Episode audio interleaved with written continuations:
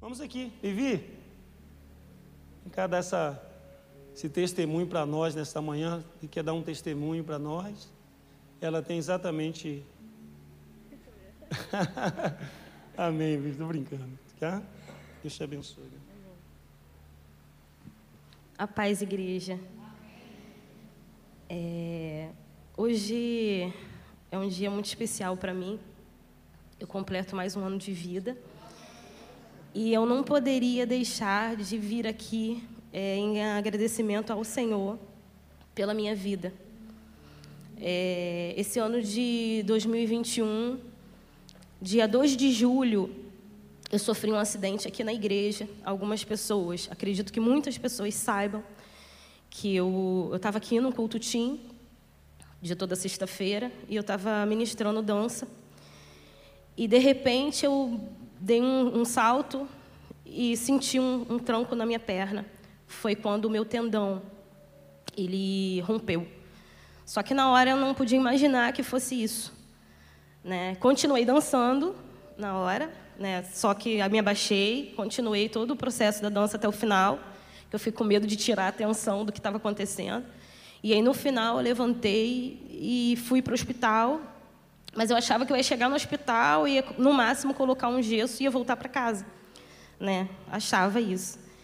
E aí, quando cheguei lá no hospital, o médico falou: não, não preciso fazer nem exame, você vai ter que fazer uma cirurgia. Eu fiquei desesperada naquele momento. Eu fiquei muito desesperada. Na verdade, a gente não se conhece.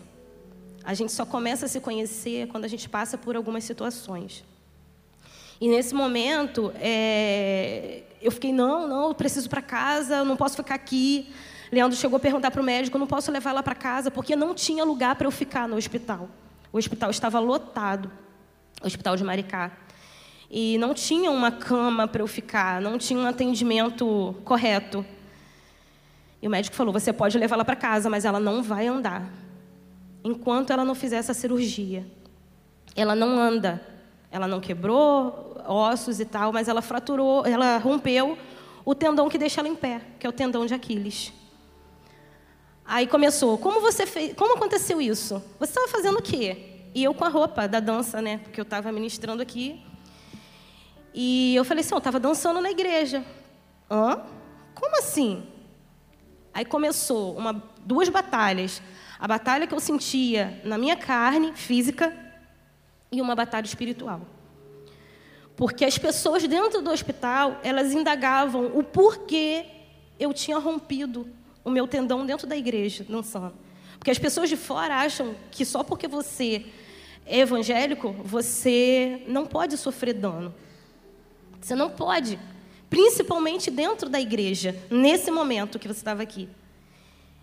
E aquilo começou a mexer com a minha cabeça. Eu falei assim: não, eu estava fazendo como, como eu pudesse estar fazendo qualquer uma outra coisa. Mas as pessoas falaram assim: não, mas foi pouca coisa para isso. E eu fui para essa linha de medicação, eu fiquei nessa linha de medicação de sexta-feira, da hora que eu cheguei, até segunda-feira, na hora que eu fui para a cirurgia.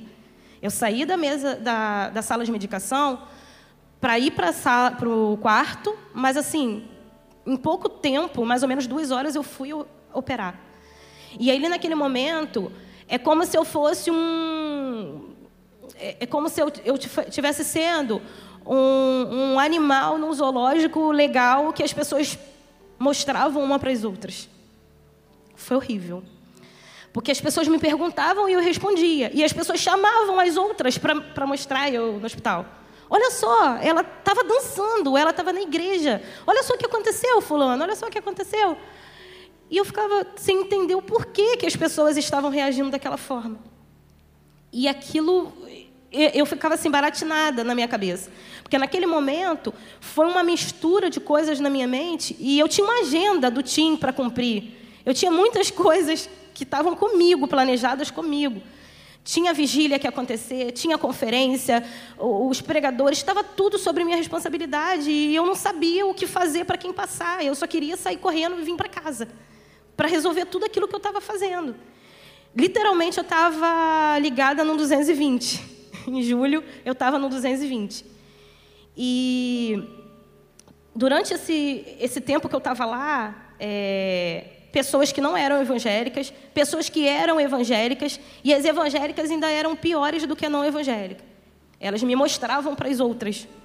Elas me mostravam, ainda falavam assim: olha só, ela está com a roupa da dança, ela veio direto, ela está ministrando, vou contar para fulana, vou contar para ciclana. Eu falei assim: não, mas as coisas acontecem porque o Senhor permite. E aí eu fiquei na sexta-feira, no sábado, no domingo. Eu peguei todo o final de semana dentro de um hospital, na sala de medicação. E dentro de um hospital no final de semana, quem conhece um pouquinho da área de saúde sabe que é um dos piores di dias, sexta, sábado e domingo. E aí eu vi pessoas, é, Deus, me, me, Deus me permitiu ver tudo aquilo. Eu não sei se isso aconteceu com outras pessoas, acredito que sim.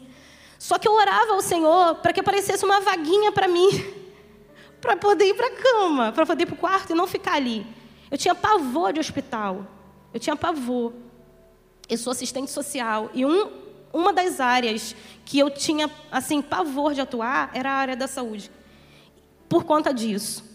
Eu tinha plano de saúde. Quando entrou a pandemia, eu ficamos sem o plano de saúde. Então, o meu primeiro contato com o SUS foi esse. Então, para mim, foi muito traumatizante. E eu não podia andar, porque eu já cheguei no hospital, por mais que eu nem soubesse o dia que eu ia operar, o médico já colocou o gesso no meu pé e falou para mim: você não pode levantar.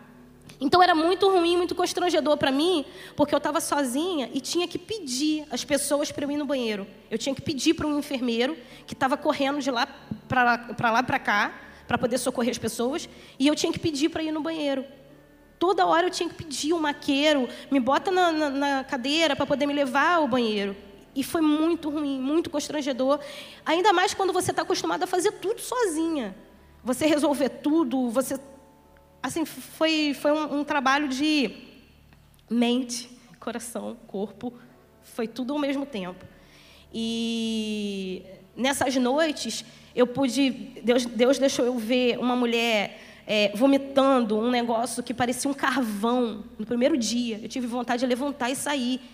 Aí Deus depois foi me esclarecendo, foi mostrando aquilo, que aquilo tudo era espiritual, sabe? Ela, ela na minha frente acontecendo aquilo. Daqui a pouco chegou uma mulher esfaqueada, um homem baleado, um outro que bateu o carro, deitou. Quando eu cochilei um pouquinho, quando eu abri o olho, o homem estava do meu lado.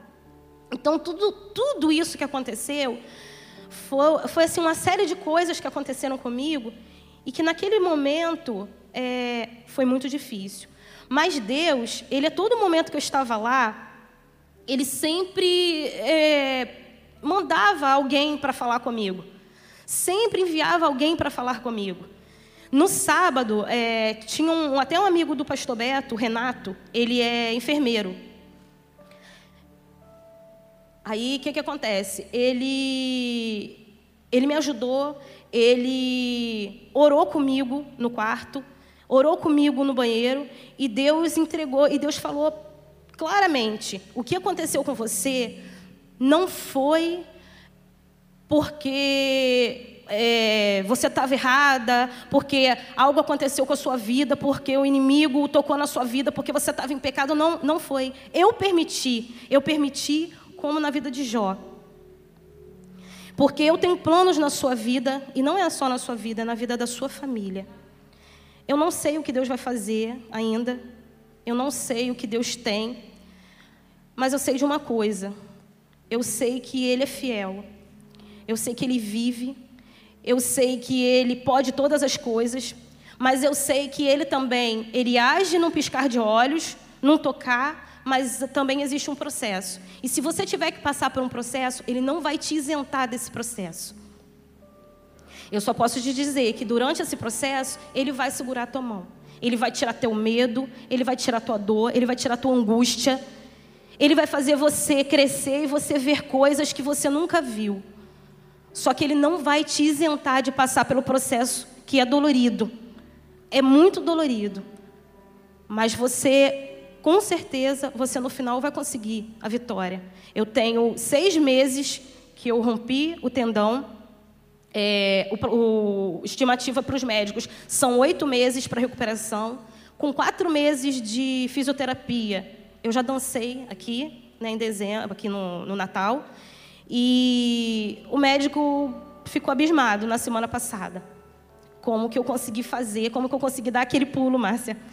E assim, é só um milagre do Senhor. Eu ainda estou em tratamento, porque é bem difícil a recuperação do tendão, mas o Senhor, Ele faz, Ele continua fazendo. Então eu queria dizer para você que você nunca, que você nunca duvidasse do que o Senhor pode fazer na sua vida. Por mais duro, por mais longo que seja o processo, não deixa perder isso na mente de vocês. Não deixa é, esquecer que o Senhor, Ele pode sim, com um toque, com um sopro, com dormir e acordar. Porque eu sonhava com isso. Em dormir e acordar e eles falarem assim: não precisa mais cirurgia, pode voltar para casa. Mas Deus não permitiu. Deus permitiu que eu fosse para o centro cirúrgico, que o médico abrisse meu pé e falasse assim: não tinha necessidade dela passar pela cirurgia, porque eu ouvi isso. Ela poderia passar um gesso e ficar um tempo com o gesso, de oito semanas e tratamento, que ela ficaria boa. Mas Deus quis que eu passasse pela cirurgia e quis que eu passasse por todo o processo. É processo.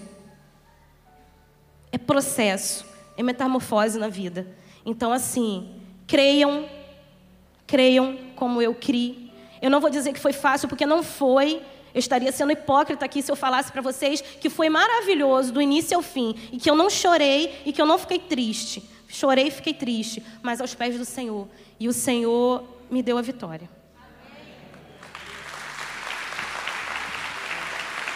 Glória a Deus. Irmãos. No Senhor tudo tem uma razão, né, amados? Amém? Há uma razão, há um propósito em Deus para todas as coisas, né?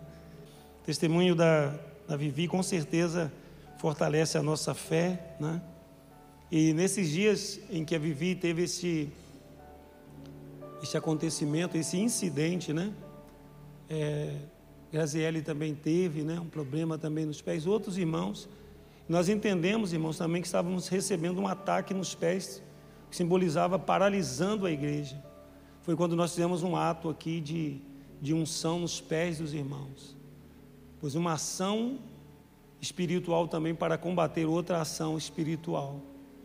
E nós, graças a Deus, irmãos, desde então, não tivemos mais. Para a honra e glória do Senhor. Deus vai continuar fazendo a sua obra. Amém? Em nome de Jesus. Glória a Deus, glória a Deus. Daqui a pouquinho, né, no momento da ceia, nós teremos aqui a apresentação de um jovem, né, de um adolescente que tem estado aí conosco. Ele tem um discipulador, que é o Leandro. Daqui a pouquinho, antes da ceia, a gente vai estar. Ah, as crianças, né? Tem as crianças ainda. Nós temos que ter um dia em que as crianças já vão passar direto. Nós sonhamos com este tempo. Vai acontecer, vai acontecer em nome de Jesus, né? Amém? Vamos chamar as crianças aí para que estejamos orando sobre elas. Vamos no momento da palavra. Glória a Deus. Aí, irmãos. São bênçãos demais, né? Glória a Deus. Aí, ó. Gael e Pietro chegando aqui, cheio dos bonés aqui. Ah, menino, glória a Deus. Um cantor aí, glória a Deus. Aí. Aí, irmãos, olha que maravilha. Ó. Cabelo lindo, né, irmãos? Amém? E Daniel chegando ali, se desviou. Daniel para cá, Daniel. Vem para cá, vem. Amém. Glória a Deus. Aí tá, vai ser tudo aluno aí do Instituto, irmãos. Só benção, né? Estou sabendo aí que essa semana, né? Theo vai ser matriculado aí, professores. Né? Prepare aí que Theo está chegando na área. Estenda sua mão para cá, amém, amado? Glória a Deus. Não nos cansemos de abençoar, né? Pedro está dormindo ali, com os cabelos balançando ali, né? É, Rodrigo olhando ali, ah, o tempo que eu tinha um cabelo desse, né? Amém? Pai, nós te rendemos graças, Senhor, pelas famílias, ó oh Deus, que trazem os seus filhos aqui no templo, ó oh Deus, para participar, ó oh Deus, do tempo de adoração. Agora, meu Deus, eles vão ir, ó Deus, às suas salas com seus mestres, receberem, Deus, uma porção mais da palavra. Senhor, que eles sejam instruídos, meu Deus. E a semelhança de Jesus, eles venham a crescer, meu Pai, em graça e conhecimento e estatura diante de Deus e diante dos homens. Que eles recebam, meu Pai, a porção dobrada do Espírito do Senhor. Que eles cresçam para glorificar o Teu nome. Cuida deles, ó Deus, porque este mundo é mau, mas o Senhor é fiel, o Senhor é bom. Abençoa a família de cada um. Intervém, ó Deus, com a tua mão poderosa e guarda-os, ó Deus, debaixo das tuas asas. Para a glória do teu nome é que oramos, em nome de Jesus. Amém e amém, Senhor. Amém. Glória a Deus. Grande João. Ah, menino abençoado. Glória a Deus. Eita, amém? Só bênção. Amém. Glória a Deus.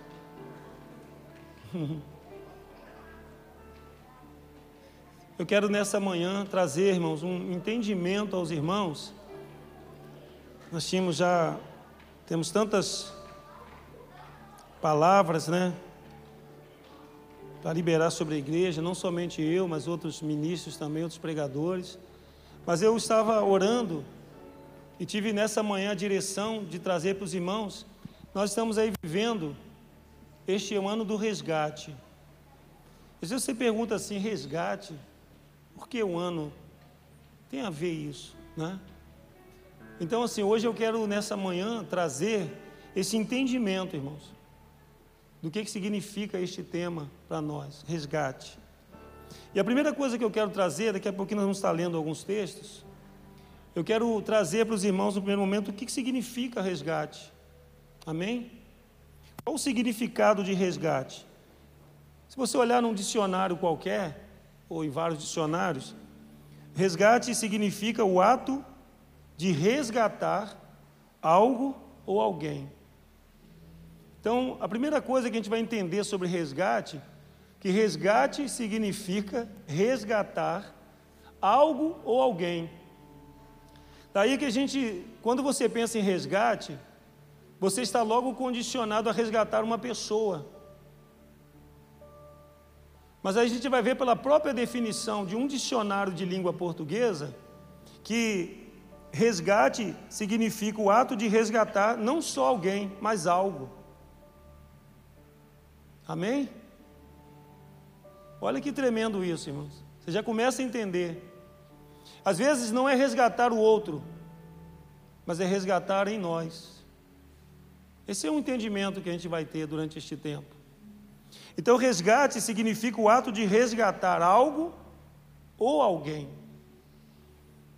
Tem a ver com soltar da clausura ou do cativeiro.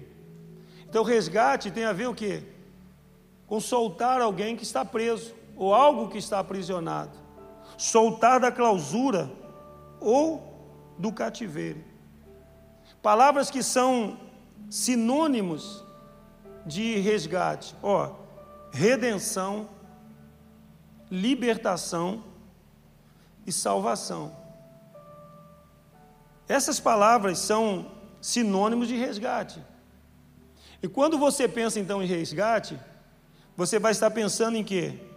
em redenção, você vai estar pensando em libertação, em salvação. Talvez outras palavras mais, mas essas palavras aqui são mais fortes. Então, este ano do resgate é um ano de redenção, é um ano de salvação, é um ano de libertação. Olha que tremendo isso. Amém, amado? Ah, pastor, mas eu não preciso de libertação.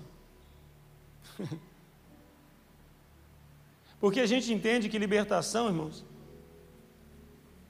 é expulsão de demônios.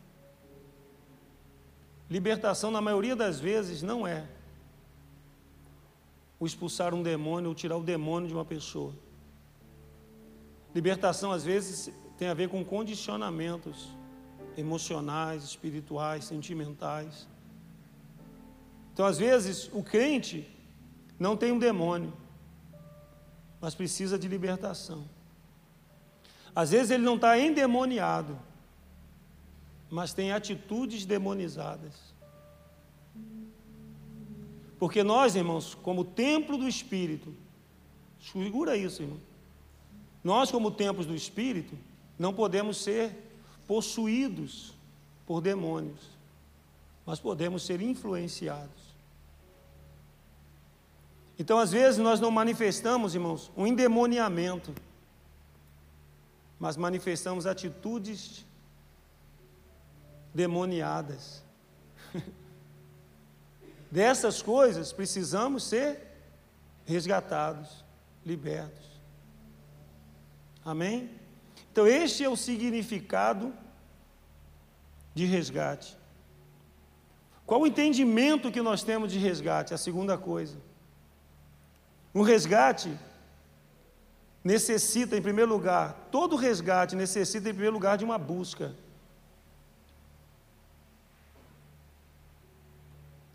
Então, o que, eu quero sugerir a cada um de nós? A mim e a você, a minha alma e a sua alma. A gente começa um tempo de busca, irmão. Porque nessa busca, nós vamos descobrir algo, pessoas e coisas. Nós vamos orar pelo resgate de pessoas, pela salvação delas, mas nós vamos orar também por coisas que estão perdidas em nós. Eu garanto a você que se você começar a orar, abrindo a sua alma, dizer Espírito Santo, tu tens liberdade. Porque nem sempre o que cantamos, irmãos, traduz uma verdade da nossa alma. Mas se eu seriamente, sinceramente, com verdade, chegar diante de Deus e dizer, Senhor, tu tens liberdade na minha alma. Ele diz, tenho. Ele vai começar a penetrar em áreas, irmãos, que nem você não sabe. Que eu não sei. E aí, ele começa a trazer para fora o que a gente não sabia. Então requer uma busca. Todo resgate requer uma busca, necessita uma busca. Ele é realizado por pagamento. De certa maneira, o resgate pode ser feito por pagamento. Ou então, irmãos, pela força. Me lembro de um tempo em que, e eu espero em Deus que a gente resgate isso, que nós fazíamos aqui um evento, uma sexta por mês, chamado o quê? Entrando no terreno do inimigo. Naquela canção que diz: Eu fui no terreno do inimigo e eu tomei tudo que me roubou. Tomei tudo que me roubou. Não é isso? E aí eu me lembro que algumas pessoas, até a igreja católica, o padre falou assim: como que eles podem fazer isso dizendo que estão entrando no terreno do inimigo? Mas ele não entendeu que era, o inimigo não era a igreja católica. O inimigo é o espírito da idolatria. O inimigo nunca é o padre, não é o papa, irmãos. O inimigo é o espírito que opera nas regiões celestiais. O inimigo não é o irmão, não é o outro. O inimigo é aquilo que está por trás, que manobra com as suas estratégias, com as suas artimanhas. Entende isso, irmão? Então, irmãos, requer o quê? Uma guerra. Irmãos, o inimigo não deixa a posição sem guerra, irmãos. Sem batalha. Então, o resgate, irmãos, pensa no resgate agora sobre essas três palavras: busca, pagamento e guerra. Em relação a nós, requer uma busca, uma abertura. Em relação às vidas, um pagamento. Em relação ao mundo espiritual, uma guerra. Para tirar os cativos de lá, que nem cativos muitas das vezes não sabem quem são. Aleluias. Amém, amados? Olha que interessante, irmãos. Jesus, Ele é o resgatador e ele é o preço do resgate. Nós estamos falando agora do entendimento do resgate. Olhamos para a pessoa de Jesus, irmãos. Abra a sua Bíblia, deixa eu mostrar para os amados aqui, rapidamente, algumas provas de que Jesus, como que é importante essa questão do resgate, irmãos. É uma doutrina bíblica. Como nós vamos perceber essa questão do resgate de maneira mais evidente, entendendo que Deus tem chamado a sua igreja. Mateus capítulo 20, versículo 28. Mateus 20, 28. Diz assim: ó, tal como o filho do homem, que não veio para ser servido, mas para servir e dar a sua vida em resgate por muitos. Que, que Jesus está dizendo aqui, irmãos? Que a vida dele é o preço que foi pago. Eu sei que foi pago um alto preço para que contigo eu fosse um, meu irmão. Quando Jesus restaurou minha vida, ele pensava em, ele pensava em, pensava em nós. Está vendo, irmão? Mas olha aqui o começo dessa canção. Porque sem esse preço não teríamos aqui, não estaríamos aqui, irmãos. O preço que foi pago pela nossa aliança foi um alto preço. Então Jesus ele deu o que? A sua vida em resgate de muitos. Então Jesus, irmãos, ele é o preço que foi pago pelo resgate. Não existe resgate sem pagamento, sem um preço. Todo resgate tem um preço. Todo resgate tem um preço. O preço às vezes é a guerra, o preço às vezes, irmãos, é o quebrantamento, é a humilhação. O preço, às vezes, é submeter ao outro, se ajoelhar diante do outro, se humilhar, pedir perdão, reconciliar, faz parte do resgate. De repente, o resgate de algo, da amizade que foi perdida, irmãos, de uma aliança que foi quebrada. Que agora nos resta o quê? Não, eu, eu não quero saber daquela pessoa. Eu não quero nem ver aquela pessoa pintada de ouro. Mas aí o Senhor diz o que? Você quer resgatar? Então se quebranta, se humilha, deixa a sua razão, porque você existe um preço. Às vezes o preço, irmãos, é, é romper com, com, com tudo. Não se esqueça de que resgate tem um preço. Jesus diz que Ele ele dá a sua vida em resgate de muitos, irmãos. 1 Pedro capítulo 1, versículo 18, só citando aos amados, 1 Pedro capítulo 1, versículo 18 diz que nós não fomos comprados com coisas corruptíveis deste mundo, como prata ou ouro, mas com o precioso sangue de Jesus. Qual é o preço do teu resgate, irmão? Diga: o sangue de Jesus me comprou. Diga: o sangue de Jesus foi o preço pago pela minha redenção.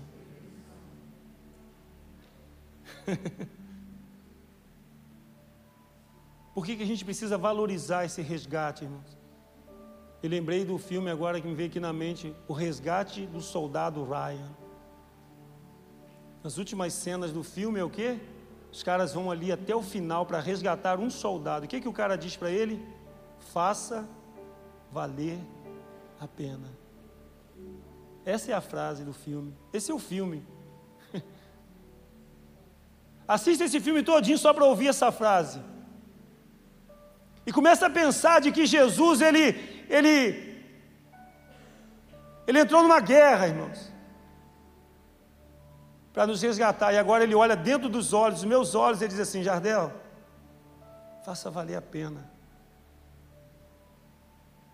Fazer valer a pena como? Viva uma vida vitoriosa. Viva uma vida poderosa. Viva uma vida glorificando a Deus. Aleluias. Faça valer a pena. Levanta a tua cabeça e anda. Oh, aleluia! Você não foi comprado com coisas do mundo, irmãos, como prata ou ouro, mas o próprio Deus que se faz carne para derramar o sangue em nosso favor, em nosso lugar. Daí nós vamos ver em Lucas capítulo 11, que tem outros textos dos evangelhos paralelos, que diz que, em Lucas capítulo 11, 21, 22, está falando o quê? De que Jesus é o valente que entra na casa de um valente para tomar os bens. O contexto dessa palavra é muito interessante, os amados podem analisar depois, Lucas capítulo 11, mas o versículo 21 e 22 é porque Jesus está expulsando demônios. O contexto é isso. Então eles dizem: você está expulsando o demônio pelo poder de Beuzebu. E Jesus ensina algo. Jesus disse: não, se eu estivesse expulsando demônios pelo poder do principal dos demônios, o reino dele estaria dividido. Mas um reino dividido não prevalece, casa dividida não fica em pé. Mas se eu expulso demônios pelo poder de Deus, é chegado a vós o reino de Deus. O que Jesus está dizendo? Não, não é o poder do demônio, é o poder de Deus que está agora destruindo as obras do diabo. E aí ele diz no final: porque só um homem pode tomar o bem do outro se entrar na casa dele e amarrá-lo. Jesus está dizendo: Eu entrei na casa do valente, eu sou mais valente do que o diabo, eu entrei em guerra. Meu irmão, Jesus foi flechado de todas as maneiras, irmãos. A gente precisa aprender com Jesus, irmãos. Imagina se alguém chega para você, se você é um endemoniado, o que, que você faz? Você é um endemoniado. Quantas coisas disseram para Jesus, irmãos? Mas em todas as coisas ele não perdeu o equilíbrio, ele estava em guerra, sendo flechado o tempo todo. Sabe por quê? Porque ele estava numa guerra por mim e por você, por causa da igreja. Ele enfrentou toda sorte de artimanhas malignas, toda religiosidade, toda palavra de afronta. Ele deixou a, a, a glória dele para nos comprar. Ele comprou a nossa briga, irmãos. Ele entrou na casa do valente, porque o mundo, irmãos, era dominado pelo diabo. Você vê, irmãos, que quando Jesus ele entra, demônio começa a pipocar em todo lado. Sabe por quê, irmãos? Porque ali estava manifestando o reino de Deus. Quando o reino de Deus começar a se manifestar de novo, irmãos, demônios não vão resistir. Eles estão por aí, irmãos, estão tudo quietinho. Porque está faltando, porque diante do poder de Deus, demônios não resistem, irmãos. Vamos buscar o poder de Deus, amém, irmãos? Vamos buscar o poder de Deus, amém ou não amém, irmãos? Nesses dias de jejum nós estamos buscando o poder de Deus, irmãos. Santidade vai liberar o poder de Deus, irmão. Uhum. Então, irmãos, Jesus ele é preço e resgatador. Ao mesmo tempo que ele paga o preço, ele também resgata. Jesus nos resgatou, irmãos.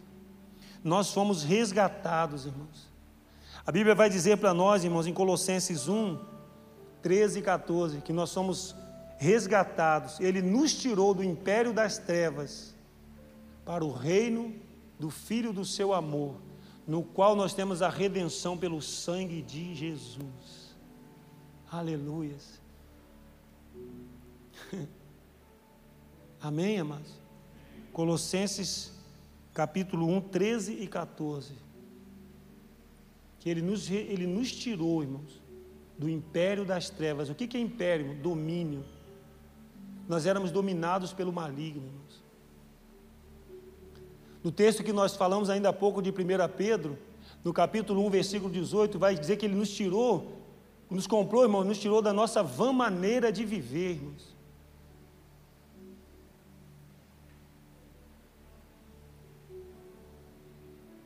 Não sei quantos irmãos aqui.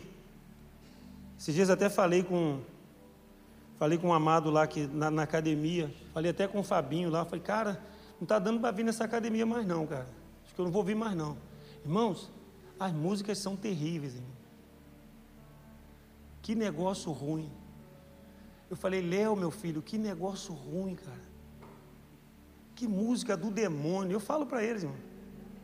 Aí até pedi para Gabriel, para o Nildo, eu quero comprar um fone que eu não escute aquilo. Que troço do diabo. E fica na mente, irmão. Aí ontem eu estou lá em casa e eu cantei o demônio do negócio, irmão. Juro por Deus, irmãos. Como diz o pastor, meu amigo, minha amiga, aí já é o demônio. Aquilo fica, irmão, e você começa a tentar um louvor. Falei, gente, não vou ouvir, preciso disso por causa da saúde e tal. Que negócio desgraçado, irmão. Mas o negócio é muito sujo, irmão. Falei, Jesus, eu tenho que arrumar uma academia evangélica. Vamos fazer uma academia evangélica, irmão? Dá uma oferta aí de 50 mil, aleluia. Não é, irmão? Negócio é ruim, mas você bota um fone no ouvido. Mas o que eu estou dizendo? Vã maneira de viver, irmãos. Que negócio ruim, irmãos. O Senhor nos tirou, irmão, dessa vã maneira de viver, dessa coisa ruim, dessa coisa promíscua, maligna, desses vãs procedimentos que nossos pais nos legaram, diz Pedro, 1 Pedro capítulo 1, 18. O Senhor nos resgatou disso, irmão. Irmão, não volta para isso não. Deixa eu dar uma coisa para você novo aqui. Luta, não volta para esse negócio não, meu amado. Não volta para essas trevas, esse vômito não. Em nome de Jesus, em nome de Jesus, eu desafio você ao crescimento espiritual, à maturidade espiritual. Aleluias! Glória a Deus! Mas o que eu quero dizer, amados, é que nós somos resgatados, irmãos. Em 1 Coríntios 6, 20 diz que nós somos comprados por alto preço, devemos glorificar a Deus nos nossos membros, no nosso corpo. Eu ouvi uma frase, eu não me lembro de quem, que diz que Jesus ele comprou a nossa vida, mas ainda não recebeu tudo. Quem sabe nessa manhã diz: Jesus, recebe tudo da minha vida eu quero me entregar totalmente ao Senhor. E glorificar o Senhor no meu corpo, porque o meu corpo foi comprado também, irmãos. Existe, Paulo combateu muito uma filosofia, irmãos, espiritual que entrou nas igrejas, principalmente, irmãos, as, as cartas foram escritas de Paulo para combater uma filosofia espiritual, chamada gnosticismo. Que significa o quê? O significado dessa filosofia era mais ou menos o quê? Deus se importa com a tua alma, com o teu corpo você faz o que você quiser. Isso que Paulo escreve, você foi comprado não só a alma, você foi comprado no corpo também. E você tem que entender que o teu corpo não é seu. Você não pode pegar o teu corpo e fazer com ele o que você quiser.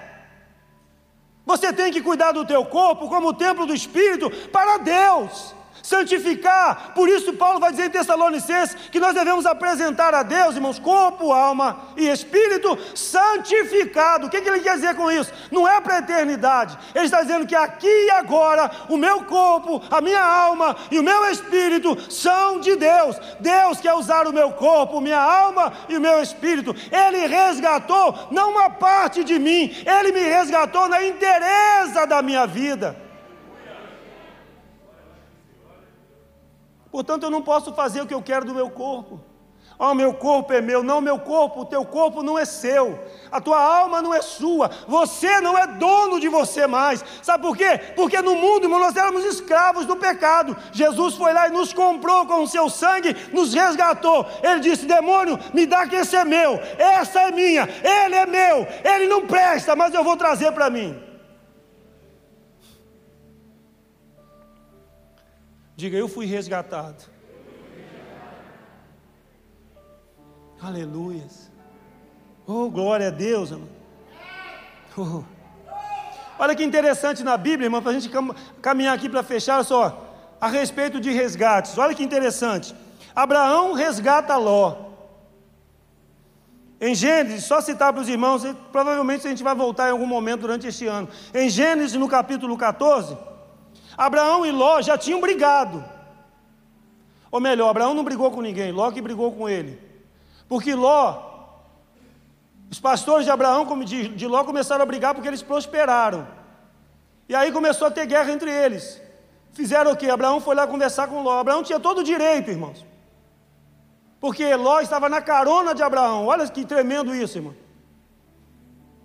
Aí Ló, Abraão falou assim: Olha, irmãos nós somos, cara. Escolhe o que você quiser aí. Eu sei que Deus tem para mim, o que Deus tem para mim, ninguém tira.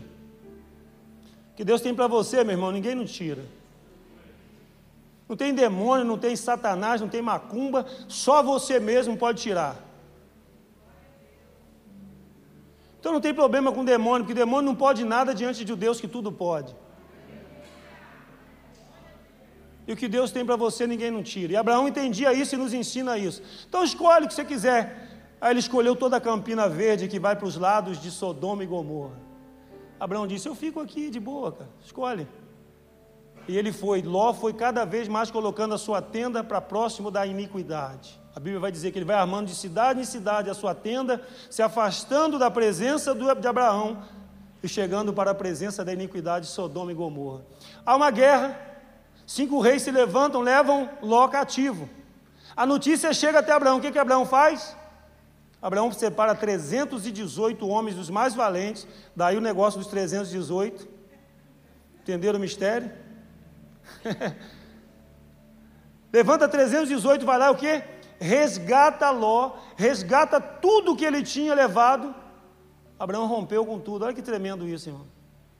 O que eu quero que você fixe nisso, o resgate aí exigiu o quê? Uma guerra. Exigiu o que de Abraão? Uma renúncia. E exigiu o quê? Uma busca. Logo depois é que o Senhor aparece com ele através de, do sacerdote Melquisedeque, ele paga o dízimo de tudo. Olha que tremendo isso, irmão. Talvez Deus esteja falando com alguém que você está rompido com alguém, você precisa resgatar. Eu quero mais que ele morra. Abraão não falou isso. Abraão foi lá resgatar. Lindo isso, né, irmão? Oh, glória a Deus. Davi resgata a sua família e a família dos seus amigos. Em 1 Samuel, no capítulo 30, do versículo 1 ao 20, há um episódio que os amalequitas atacam a cidade de Ziclag, quando Davi está na guerra, Davi está vindo lá diante, diante é, dos filisteus, do meio dos filisteus, da terra dos filisteus, ele vem, porque ele foi expulso de lá, os caras pediram licença para ele, vai embora para sua terra, e quando ele chega, os amalequitas tinham atacado Ziclag, levam a sua família, levam suas esposas, levam filho, leva gado, leva tudo, matou ninguém, levou todas as mulheres, tudo que estava ali naquela terra. Davi está cansado, Davi consulta o Senhor, e ele parte, se não me engano, com 600 homens, e eles começam a cavalgar. 200 ficam pelo caminho cansados, ele segue com 400, mas ele vai lá e resgata tudo. Ele vai lá no terreno, ele traz tudo de volta, tudo que o inimigo roubou. Resgatadores. Olha que tremendo isso aí, irmãos. Ele traz tudo de volta. O resgate exigiu o que, irmãos? Um preço. O preço, irmãos, não é dinheiro. O preço, às vezes, irmãos, é você lutar quando você está cansado. Quando você parece que não tem força nenhuma mais. Quando você diz assim, cara, eu já tenho tanto problema que, que eu vou me envolver com o problema do outro? Mas essa é a verdadeira vida espiritual, irmão.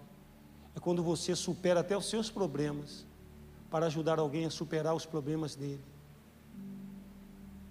Isso é um nível de fé, irmãos, que aí entra a força do Senhor. Esse é o preço, às vezes, a ser pago. Irmão. Tremendo isso. Oh, glória a Deus. Deus resgata Elias, irmãos. Existem profetas, às vezes, irmãos, que já viveram coisas extraordinárias. Talvez haja alguém aqui hoje, há um profeta aqui dentro, que já viveu coisas extraordinárias com o Senhor, mas está vivendo um tempo de, de caverna. E o tremendo, irmãos, é que depois do Horebe, depois do Carmelo, depois do Carmelo, aquele acontecimento extraordinário, em que Elias ora os céus e o fogo desce.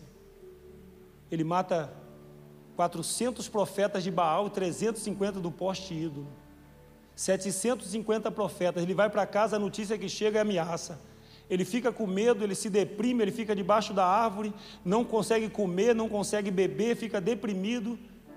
O Senhor envia um anjo, o anjo bota comida para ele, ele não consegue comer, ele, depois ele come, dorme de novo. E o Senhor diz: Levanta daí. Ele come, anda 40 dias, vai para uma caverna.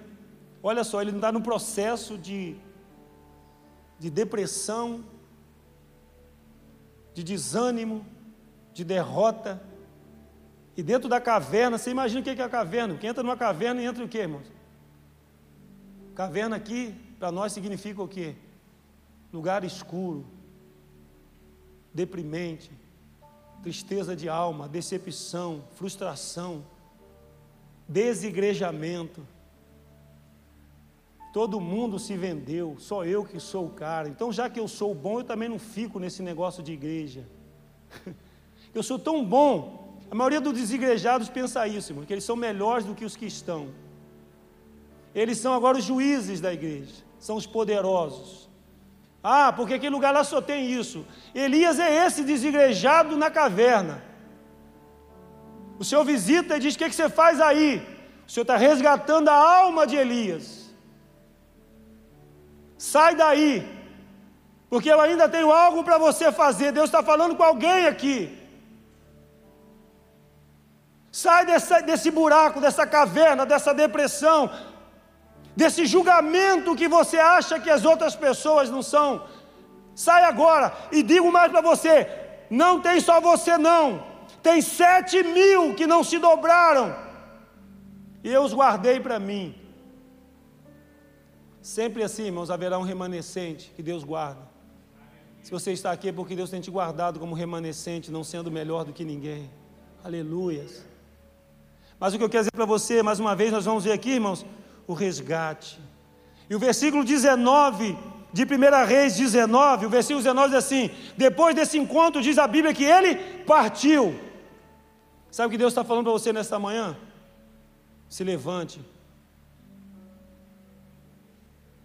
É tempo de partir, irmãos. É tempo de voltar. É tempo de ser resgatado. Aleluias. Começa a fechar essa ministração aqui dizendo duas coisas, irmãos. Primeiro, o objeto do resgate.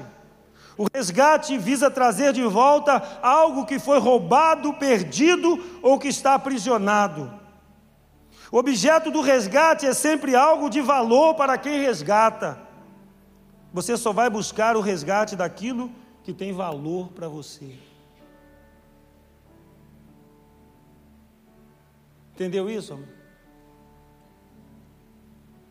Quanto vale uma vida, irmãos? Quanto vale uma aliança?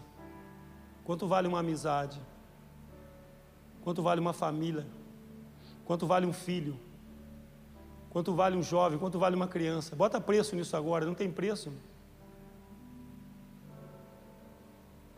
Quanto vale uma amizade verdadeira, irmão? Quanto vale um riso? Quanto vale um sorriso?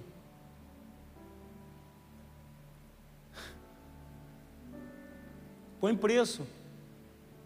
E aí você vai ver que vale a pena entrar numa guerra.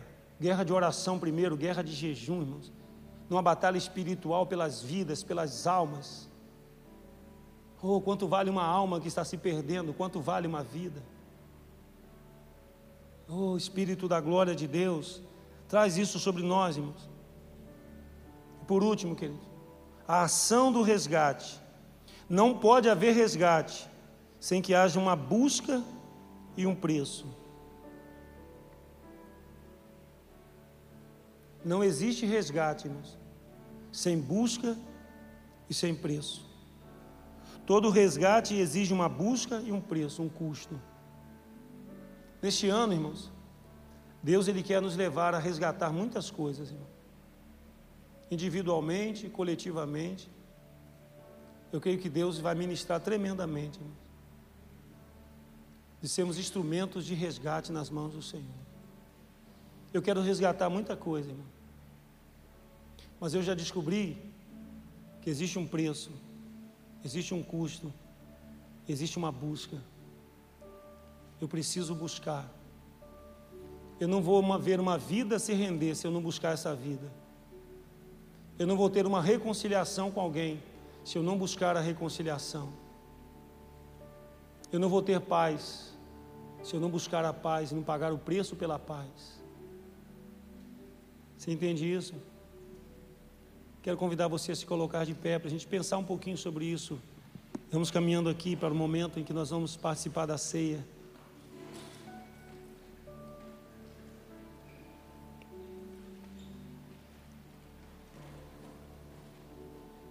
Amém, amados? Queria que você tirasse agora um momento de reflexão diante da presença do Senhor, neste lugar de oração, nessa casa.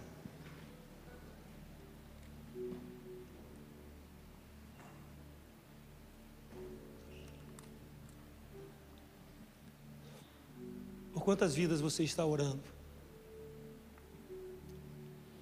Feche os teus olhos. Nós já vamos adorar o Senhor. Antes de você, nesta manhã, o que, que você precisa resgatar na sua vida? Deus começou a ministrar no meu coração, irmãos, sobre o resgate dos sonhos. Quais são os sonhos, irmãos? Que precisam ser resgatados na sua vida. Existem coisas, irmãos, você vai entender no mundo do processo espiritual que existem coisas que já ficaram para lá, não é isso. Você vai entender, o Espírito Santo vai assim, não deixa isso para lá. Não desenterra isso não. Não desenterra esse cadáver, não, isso já está morto, já cheira mal. Já, já, deixa para lá. Não é isso. Mas é algo que verdadeiramente precisa ser resgatado. Que isso fica de vez em quando vem na tua mente. Que o que de vez em quando vem na tua mente não morreu ainda.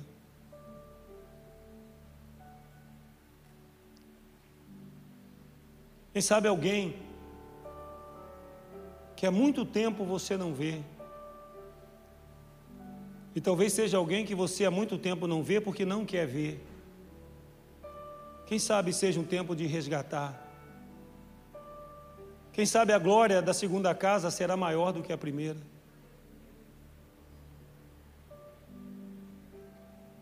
Se você parar para pensar nesses dias, Deus vai começar a dizer aquelas coisas que você sonhava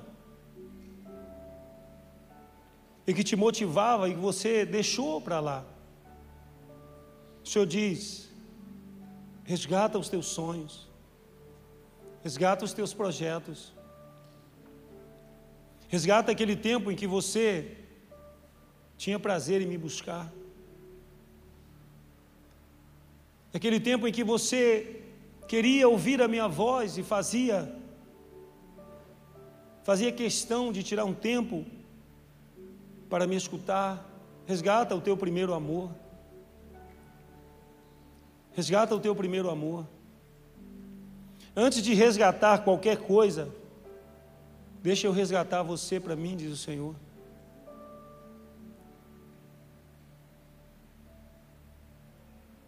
Deixa eu resgatar a tua alma e tirar você desse buraco que você entrou. Escuta a minha voz, diz o Senhor. Eu quero resgatar a tua fé como nos primeiros dias, resgatar o teu fogo como você queimava, como você ardia, e você queria mais. Você era uma explosão, você era um fogo. Deixa eu resgatar. Deixa eu mergulhar no íntimo do teu ser, pelo meu espírito, diz o Senhor.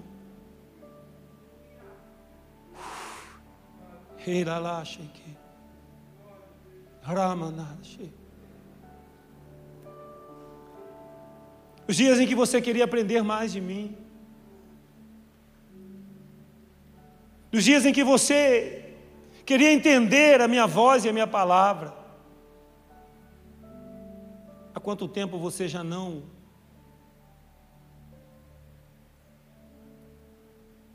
Deixa eu resgatar aquele lugar secreto onde nós dois falávamos face a face.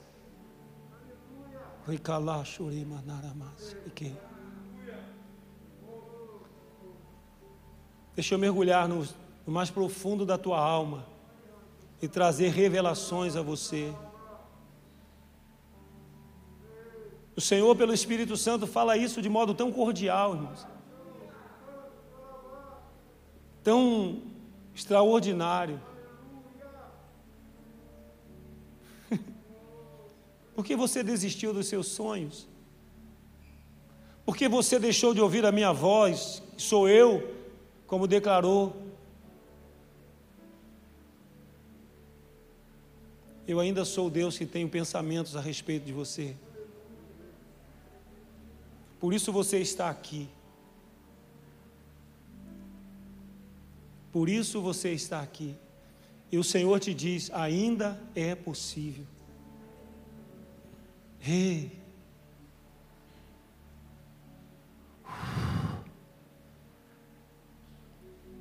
À medida que você for se permitindo nesses dias, irmãos, no decorrer deste tempo, o Senhor ele vai começar a ministrar sobre você. O Senhor ele vai falar sobre você. Oh Espírito da glória de Deus.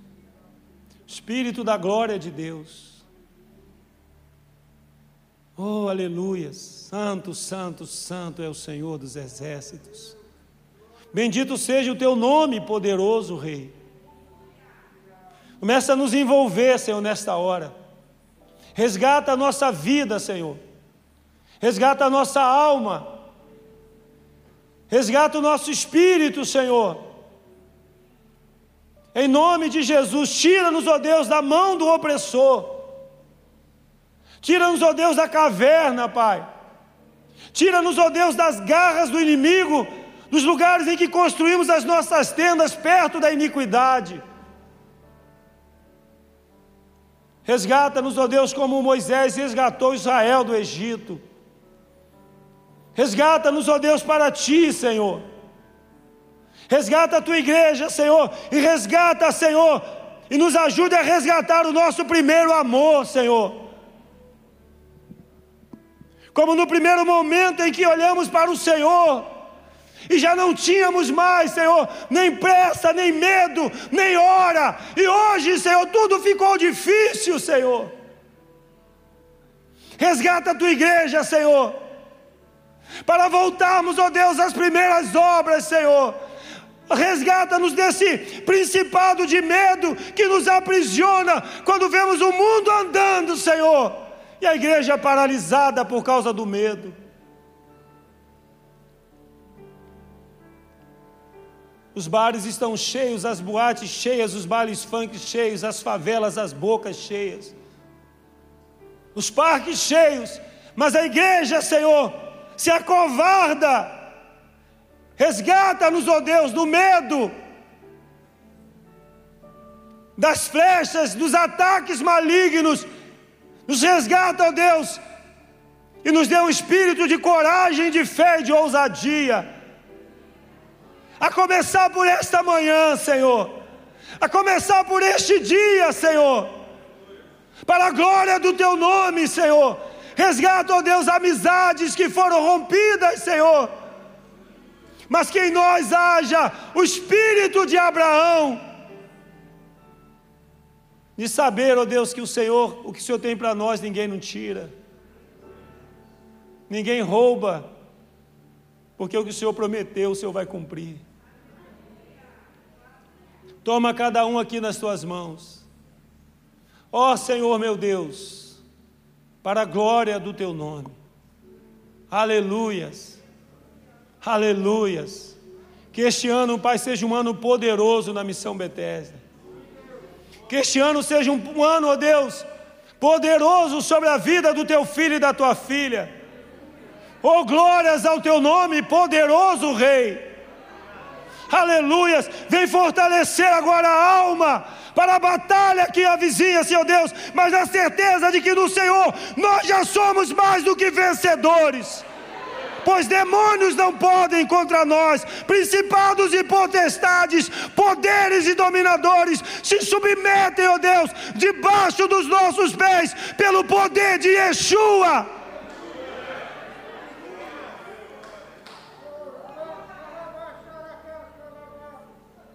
Resgata o nosso espírito de adoradores, Senhor. Espírito de adoração da igreja, da noiva. Que até os nossos fundamentos espirituais sejam resgatados. Para a glória do teu nome.